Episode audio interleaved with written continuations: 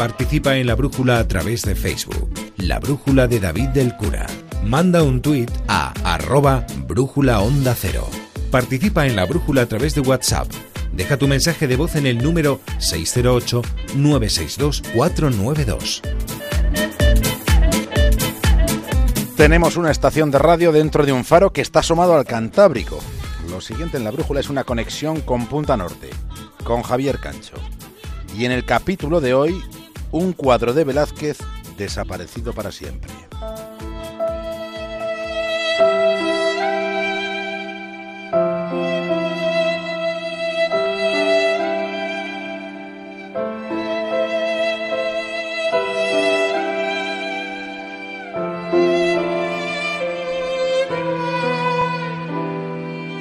Era como una ciudadela. Estaba en el perfil oriental de Madrid. Estaba en el lugar mismo donde se alza el Palacio Real. Hubo allí en otro tiempo un edificio singular que sucumbió bajo las llamas del fuego. Si lo que pasó en aquella madrugada de 1734, si lo que ocurrió no hubiera sucedido, hoy ese enclave de la capital de España sería muy distinto. Lo que se perdió para siempre era un castillo medieval en la ciudad de Madrid. Era un castillo de torres tubulares culminadas con empinados chapiteles de pizarra. Se trataba de una fortaleza que se asomaba al horizonte por donde cada tarde se contempla el crepúsculo matritense. Durante seis centurias ese castillo estuvo allí. Pero hay algo más en la historia que esta noche vamos a contar. Allí en los adentros del Alcázar había obras de arte sobre las que jamás podremos depositar la mirada. Durante aquella noche ardieron en la eternidad lienzos que habían sido pintados por maestros como Velázquez, Rubens, Durero, cuadros únicos se consumieron quemados y jamás volverán a estar a nuestro alcance.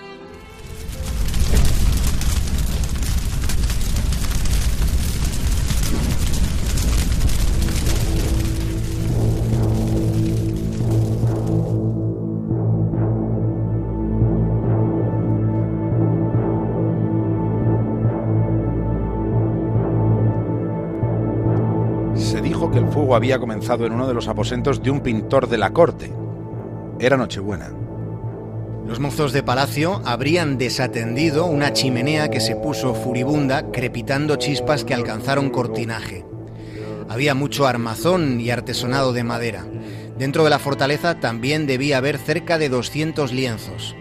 Aquella era la mayor y mejor colección de pintura de la época, reunida desde los tiempos de Isabel I de Castilla, con Ticianos, Tintoretos, con Leonardos. Se había ido ampliando aquella colección durante las décadas previas a la noche trágica de Nochebuena.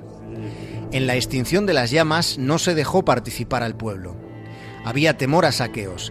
Los cerrajeros reales solo permitieron el paso de cortesanos y clérigos se quemaron numerosos ornamentos que eran muy valiosos y que eran muy antiguos, pero también se quemaron cerca de 500 cuadros. El castillo, conocido como Alcázar por el origen árabe de, los cimientos que tenía, ese lugar albergaba la casa del rey.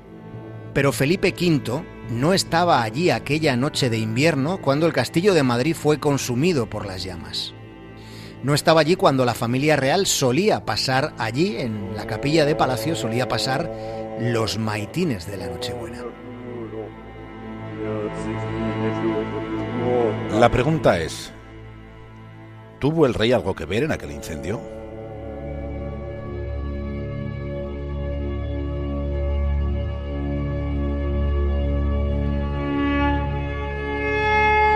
Felipe V fue el primer monarca de la Casa Borbón en la corona española. Los súbditos del rey eran españoles, pero él había nacido francés. Se decía que el rey estaba habituado a los grandes parterres y a las praderas de Versalles.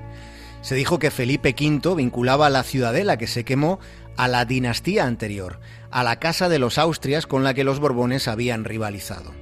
El rey desdeñaba aquel lugar que consideraba añejo, que tenía y presentaba aromas y composturas medievales. Parece que no era el entorno soñado para sus regios aposentos. Sobre este aspecto no se albergan dudas. ¿Pero realmente fue él el instigador de las llamas? Esta es una de esas preguntas que jamás podrán ser respondidas. Es cierto que desde la dinastía de los Trastámara, aquella ciudadela había sido utilizada como residencia de reyes. Pero después de 600 años, ese edificio había acumulado una superposición de estilos arquitectónicos que, digamos, colisionaba con el gusto francés de aquel momento. Aunque cuesta creer, desde luego cuesta creer, que alguien pudiera ser tan incauto como para poner en peligro una colección de arte como aquella, con la que habrían soñado en la más pomposa de las estancias palaciegas de Versalles. Piensen en que las Meninas fue uno de los lienzos salvados, salvado al ser arrojado por una ventana. Sin embargo, hubo otros que se perdieron. Estaríamos ante el mismo caso que representa la pérdida del libro de la risa de Aristóteles. Son grandes pérdidas en la historia de la humanidad, porque jamás podrá ser contemplado, por ejemplo, un lienzo titulado La expulsión de los moriscos, del que solo se conservan bocetos. Fue uno de los cuadros de Velázquez que se quemó. Aquel lienzo estaba considerado una de las obras más valiosas del pintor sevillano, pero no fue la única pérdida significativa. También prendió y ardió el retrato favorito que a Felipe IV le había hecho Rubens. De modo que cuesta creer que, que alguien pudiera ser tan mentecato como para poner en riesgo piezas tan fundamentales. Aunque hay otro detalle, todas las maniobras para la extinción de las llamas no fueron lo que, lo que podríamos llamar el paradigma de la diligencia. No lo fueron. ¿Sopló el rey sobre las llamas? ¿Lo hizo? ¿Y si lo hizo fue para apagarlas o fue para avivarlas? Lo que de verdad sucedió nunca lo sabremos.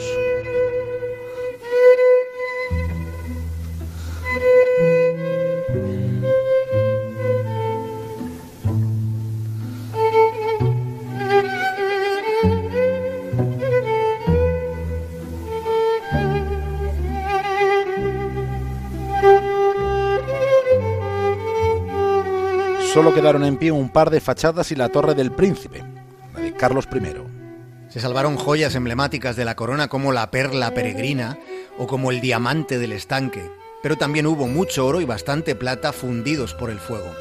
A su vez se perdieron documentos pertenecientes al archivo de Indias o las bulas pontificias. Se esfumaron para siempre piezas y papeles de inestimable valor histórico.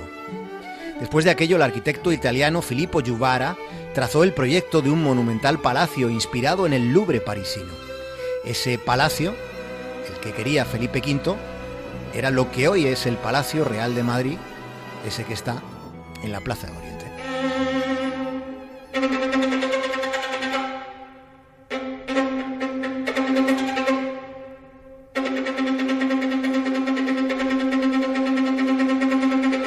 Ustedes se fijan en el cuadro de las Meninas, esa estancia estaba en el Alcázar, corresponde a un lugar de ese castillo.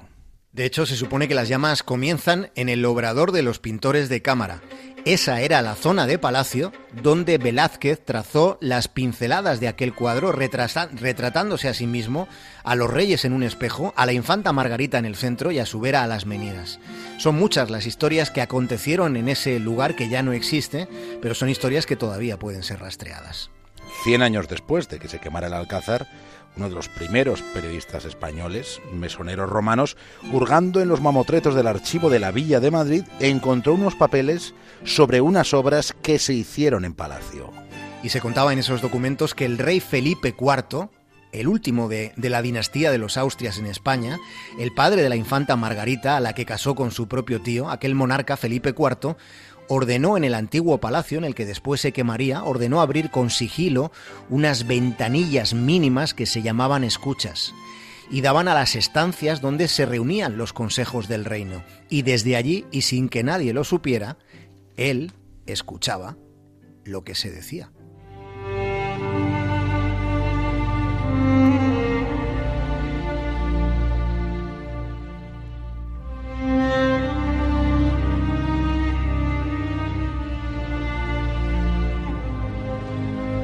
A punto de acabar este capítulo de Punta Norte, les avanzamos que en los próximos minutos vamos a enseñar documentos de los días posteriores al incendio. Corresponden a enero del año del Señor de 1835, solo unos días después del incendio. Y también vamos a compartir con ustedes en Twitter algunos bocetos de un cuadro perdido, de ese lienzo que jamás podremos contemplar. Se trata de la, de la expulsión de los moriscos, el cuadro de don Diego Velázquez, una pieza que es única e irrepetible. When marimba rhythm start to play, dance with me, make me sway like a lazy ocean to the shore. Hold me close, sway me more like a flower bending in the breeze. Dance with me, sway with me. Hasta mañana, Javier Cancho. Un abrazo, David. Hasta mañana. Stay with me, or dancers may be on the floor. But my eyes will see only you. Only you have that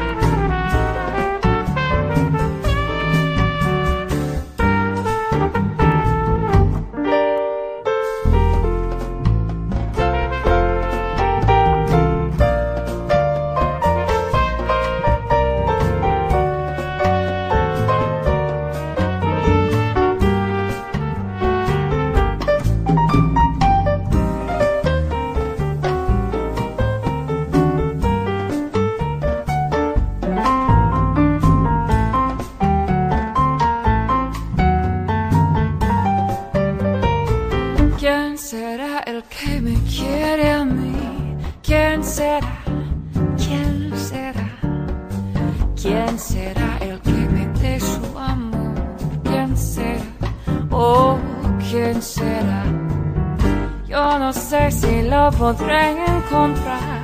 Yo no sé, oh, yo no sé.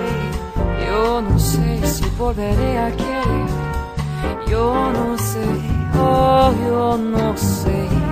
He querido volver a vivir la pasión y el calor de otro amor, otro amor que me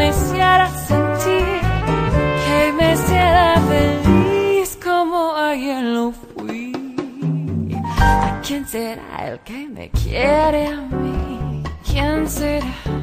¿Quién será? ¿Quién será el que me dé su amor? ¿Quién será?